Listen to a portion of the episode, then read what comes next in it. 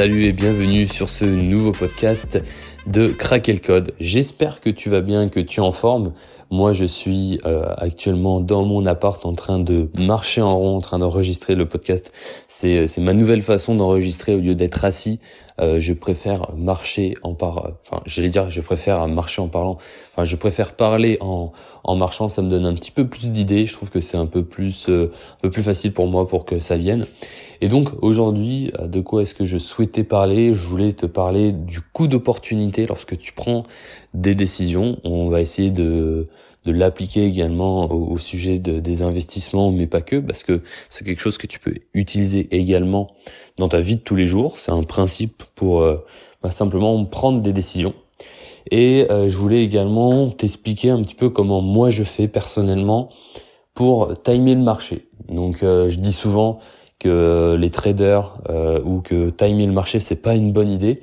Mais en réalité, euh, si on va un peu plus en profondeur sur ma stratégie, euh, je time le marché avec différentes stratégies. J'essaye de bien sûr faire en sorte que ça soit le plus efficace possible et que j'enlève toutes mes émotions liées à ce que bah, le, le, marché peut peut en fait donner comme impression de, de, de d'acheter au mauvais moment ou de vendre euh, au bon moment, ce genre de choses-là. Donc euh, j'ai, différentes stratégies, donc j'ai envie d'un petit peu de t'en parler pour que toi tu puisses un petit peu bah, euh, les utiliser, avoir un petit peu plus d'informations là-dessus. Mais avant de parler du timing de marché, j'ai envie de te parler du coût d'opportunité, même si ça va avoir un lien. en fait, le coût d'opportunité, qu'est-ce que c'est en réalité? C'est le coût que cela va te coûter de, entre guillemets, euh, ne pas passer à l'action. Pour faire simple, euh, vu qu'on parle d'investissement, imagine que euh, tu ne commences pas à investir bah, dès aujourd'hui, mais voire jamais, tu n'investis jamais. Le coût de cette opportunité, en réalité, c'est peut-être que dans 40 ans, tu te mordes les doigts et tu te, tu te dises merde, j'aurais dû investir et au final, eh ben j'ai pas suffisamment d'argent pour euh, subvenir à mes besoins. Alors là, je, je, grossis le trait, mais euh, je suis toujours, je vais avoir une retraite très très faible, euh, alors que si j'aurais investi à 40 ans 150 euros tous les mois, avec les intérêts composés, je pouvais être quasiment millionnaire. Et donc, ce coût d'opportunité, en fait, c'est le coût de pas prendre une décision, ou ça peut être également le coût que cela a de prendre une décision. Et en fait, ça permet en réalité d'avoir un petit peu comme deux options euh, à chaque fois et te demander quel est le coût derrière une prise de décision. Euh, je vais te donner un, un, autre exemple qui est qui peut être aussi concret lorsque par exemple euh, tu sors d'études alors je sais pas où t'en es toi dans ta vie mais imagine que euh, tu es en troisième étude en licence et tu te poses la question est-ce que je dois aller travailler ou est-ce que je dois aller faire un master? Et donc tu peux te dire que le euh, le coût d'opportunité euh, de commencer à travailler euh, dès aujourd'hui, bah, au lieu d'aller dans un master où on imagine que dans ce master-là, tu vas pas gagner d'argent, peut-être que potentiellement, ces deux années de travail qui vont te rapporter, imaginons, euh, que tu vas gagner, je sais pas, 1500 euros, euh, tu le multiplies euh, par 24 mois, ça te donne l'argent que tu as gagné. Ensuite, tu enlèves bah, tous tes frais, je sais pas, de loyer, etc., etc. Et ça va te donner ton coût de l'opportunité de travailler dès maintenant. Et après, tu peux le comparer au fait de quel est le salaire que tu aurais eu si tu aurais fait deux années de master. Et donc après, ça te permet un petit peu de, de peser dans la balance euh, la prise d'une décision. Alors ça peut paraître un petit peu euh, très cartésien, très factuel, mais ça permet d'enlever un petit peu parfois les émotions qu'on peut avoir lorsqu'on prend une décision. Euh, c'est pas quelque chose qui est très très évident en réalité à mettre en place, mais déjà quand quand tu as en fait en tête cette euh, histoire de coup d'opportunité, ça te permet de mieux en tout cas raisonner de moins faire les choses par émotion. Donc voilà un peu ce que je voulais te partager par rapport à, ce coup d'opportunité. Et ce que je voulais te dire aussi, c'est que euh, il y a beaucoup de choses où il y a nécessité de commencer le plus tôt possible. Euh, il y a un peu cet effet d'inertie. Donc il y a les investissements, ça je le répète tout le temps avec les intérêts composés, que plus tu commences tôt, mieux c'est pour toi. Donc euh, le coût d'opportunité d'attendre, en réalité, euh, il est énorme parce que euh, si tu n'investis pas le plus tôt possible, à chaque fois tu es en train de perdre de l'argent. Euh, ou à moins que cet argent-là que tu n'investis pas dans la bourse, tu l'investis dans autre chose, que ce soit de la formation pour toi, euh, que ça soit, bah, j'en sais rien, dans euh, de l'immobilier, ou que ça soit peut-être autre chose. Ça peut être dans des choses, pas des actifs, mais des passifs, comme par exemple plus des voyages, mais pour le coup, ça va te te créer des, des souvenirs. Donc l'argent que tu n'utilises pas aujourd'hui, il faut en faire quelque chose, soit le dépenser dans des choses utiles pour toi ou euh, faire en sorte de le faire travailler. Mais dans tous les cas, dans tous les cas, euh, c'est pas une bonne décision d'attendre et de le laisser dormir quelque part. Donc, euh, euh, je voulais voilà vraiment te partager ça sur le coup d'opportunité et je voulais également te dire que euh, il faut peut-être que toutes les peurs que tu as par rapport aux investissements, il faut un petit peu les soulever. Alors moi j'ai remarqué qu'il y a plusieurs peurs, euh, notamment euh, celle de la peur de se tromper, ce qui est évident et ce qui est normal parce que lorsqu'on débute euh, une nouvelle activité, eh bien on se rend compte qu'il y a beaucoup beaucoup d'informations, notamment sur Internet. On est dans, dans un monde où on est dans beau, dans une masse d'informations il y a plus d'informations, alors qu'avant on était dans un monde où c'est difficile de les trouver. Maintenant, il y en a énormément. Le souci, c'est que on est rapidement perdu. Euh, on, on, va avoir tellement de facteurs euh, que notre cerveau, en fait, il n'est pas réellement capable de euh, tout calculer, de tout se dire, de tout prendre en compte. Et donc, il faut un peu décomplexifier son approche de la bourse. C'est super important. Euh, lorsque tu apprends euh, bah, j'en sais rien, par exemple de la musique, lorsque euh, tu essaies de jouer de, un, morceau, tu vas pas commencer par jouer une chanson qui est très très complexe. Tu vas commencer par des choses simples. Eh bien, la bourse, c'est exactement la même chose. Si tu commences par des choses trop complexes, bah, tu vas vite te, décourager et tu vas vite abandonner. Alors que si tu commences avec des petits exercices, par exemple, pour jouer de la musique, eh ben, tu vas progresser au fur et à mesure du temps et jouer petit à petit des morceaux un peu plus compliqués. La bourse, c'est un petit peu la même chose. Si tu as peur d'investir parce que ça te paraît trop complexe, commence par des choses simples. Donc déjà commence, je pense sincèrement, par te former, ça va être le plus important pour euh, éviter déjà de perdre du temps et d'aller dans la mauvaise direction. Et donc, au lieu d'aller dans des choses complexes comme aller choisir des actions individuelles qui nécessitent déjà bah, d'aller en profondeur dans l'analyse des entreprises, et euh, qui va nécessiter un suivi quotidien, bah moi je t'invite vraiment à aller investir dans des ETF qui permettent bah, en un seul clic d'acheter euh, plusieurs entreprises en même temps euh, et souvent dans des secteurs différents, dans une euh, un secteur géographique différent. Tu peux investir dans un ETF monde qui te permet d'investir dans les 1500 plus grandes entreprises du monde. Et avec ça, alors certes, euh, c'est pas du tout complexe, c'est ultra simple. En un seul clic, tu achètes le TF Monde. Mais par contre, c'est ultra, ultra efficace. En termes de temps, ça te prend moins de 5 minutes par mois. Il te suffit juste de cliquer et d'acheter. Après, bien sûr, derrière, il faut que tu aies quand même une stratégie. Hein, il faut pas faire ça bêtement. Mais c'est extrêmement simple et c'est extrêmement efficace. Et souvent, euh, et les statistiques le montrent, euh, tu vas avoir bien plus de résultats, de résultats pardon, que euh, la plupart des gens qui complexifient leur approche en bourse. Donc une fois que tu commences un petit peu comme ça, après une fois que tu as un peu compris le système, tu vas pouvoir un peu complexifier ton approche et encore euh, la complexifier, c'est pas vraiment vraiment le cas. Moi, j'invite les gens à ne pas avoir plus de 6 à 7 ETF dans leur euh, portefeuille d'actions. Il faut que ça reste simple à gérer.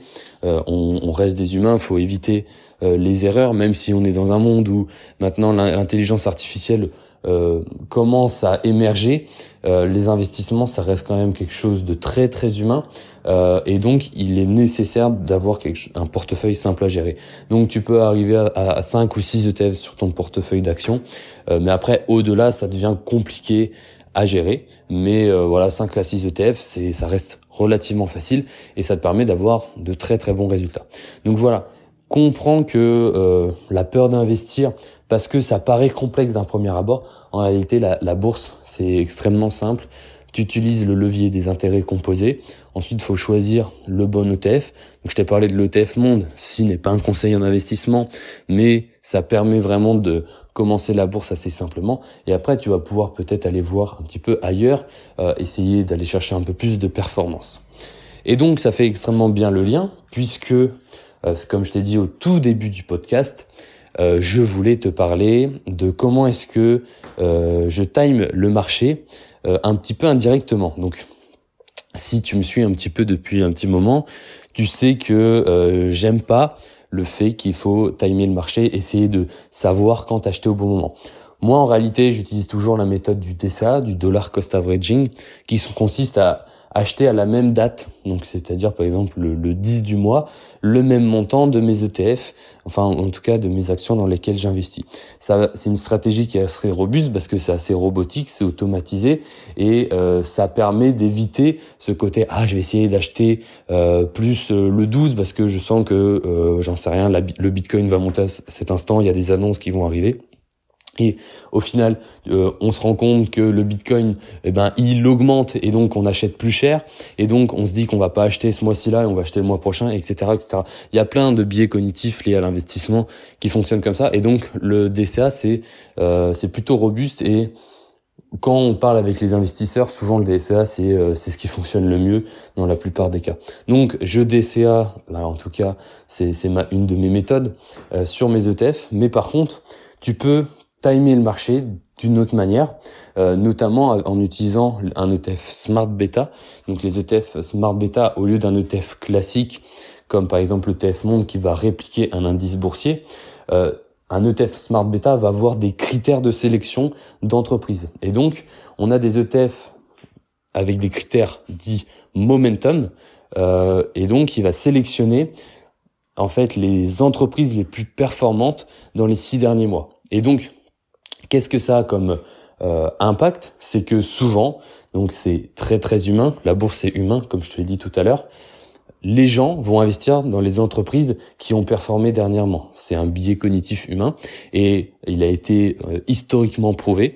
Et donc en investissement, dans, en investissant dans un ETF Momentum, en investissant dans les meilleures entreprises qui ont le mieux performé les, dans les six derniers mois, il y a de fortes chances que dans les six prochains mois, ces entreprises-là performent plus que la moyenne. Et donc, ça permet euh, d'investir entre guillemets dans des entreprises qui euh, ont une bonne tendance en réalité, sans pour autant que ça soit toi qui les choisisses, puisque c'est des critères algorithmiques, c'est l'ETF qui va les choisir avec des critères euh, bah, très très spécifiques. Alors tu peux aller choisir différents ETF momentum, après il y en a pas non plus euh, 42 000, mais par contre euh, ces critères-là sont très spécifiques, fonctionnent extrêmement bien et ça permet en fait d'investir dans entre guillemets la tendance du marché euh, assez euh, bah, plutôt bien.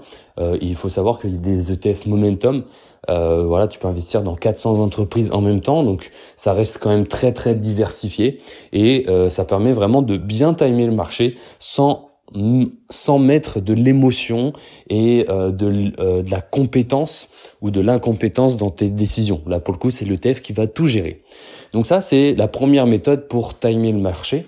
Et il y a une deuxième méthode qui est en fait le fait de faire des allocations tout au long de ton année. Alors, euh, je retire ma phrase, c'est pas tout au long de l'année, mais c'est chaque année. C'est-à-dire que, euh, je vais te prendre l'exemple de la crypto-monnaie parce que c'est assez parlant. Imaginons que tu as investi euh, 10 000 euros dans la crypto-monnaie sur sur une année et qu'elle a beaucoup beaucoup augmenté euh, durant euh, bah voilà l'année que tu as investi.